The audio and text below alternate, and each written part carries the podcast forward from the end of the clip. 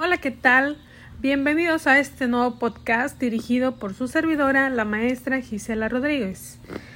Hablemos de pedagogía crítica.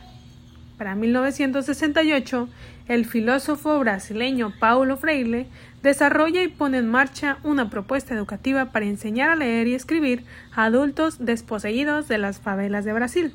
A este modelo le llamó pedagogía crítica ya que la enseñanza que impartía a sus estudiantes insta a tener primero una conciencia social, una conciencia sobre la vida y sobre la política. Con ello, Freire pretende ayudar a desarrollar un pensamiento crítico que efectúe un cambio en su entorno y con ello mejorar las circunstancias de injusticia social, marginación e ignorancia de los individuos de este lugar.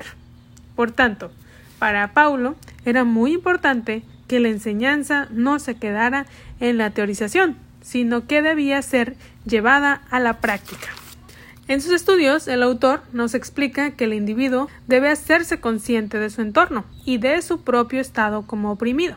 Claro que esto no se podía lograr si el individuo no era libre, y que para hacerse consciente de su estado debía liberarse de las cadenas impuestas por la educación del oprimido.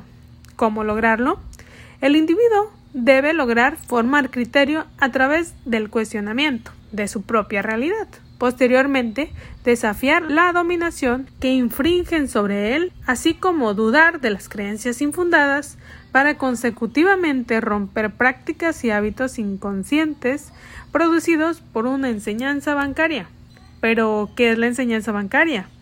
Pues es un ciclo en el cual el rol del docente se limita a depositar conocimiento y en el del estudiante consiste únicamente en ser depositario de este conocimiento, lo que posteriormente produce el mal hábito del ciudadano de mantenerse pasivo, sumiso, depositario y oprimido de la sociedad, del gobierno y de sus creencias religiosas.